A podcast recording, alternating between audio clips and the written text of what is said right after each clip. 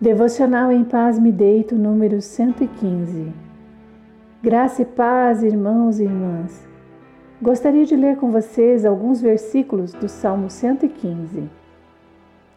Não a nós, Senhor, não a nós, mas ao teu nome dá glória, por amor da tua misericórdia e da tua fidelidade.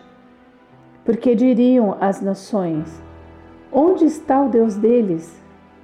O nosso Deus está no céu e faz tudo como lhe agrada. Os ídolos das nações são prata e ouro, obras de mãos humanas. Tem boca, não falam. Tem olhos e não veem. Tem ouvidos e não ouvem. Tem nariz e não cheiram. Tem mãos e não apalpam. Tem pés e não andam som nenhum lhes sai da garganta. Tornem-se semelhante aos seus ídolos os que os adoram, e a esses falsos deuses é em quem confiam.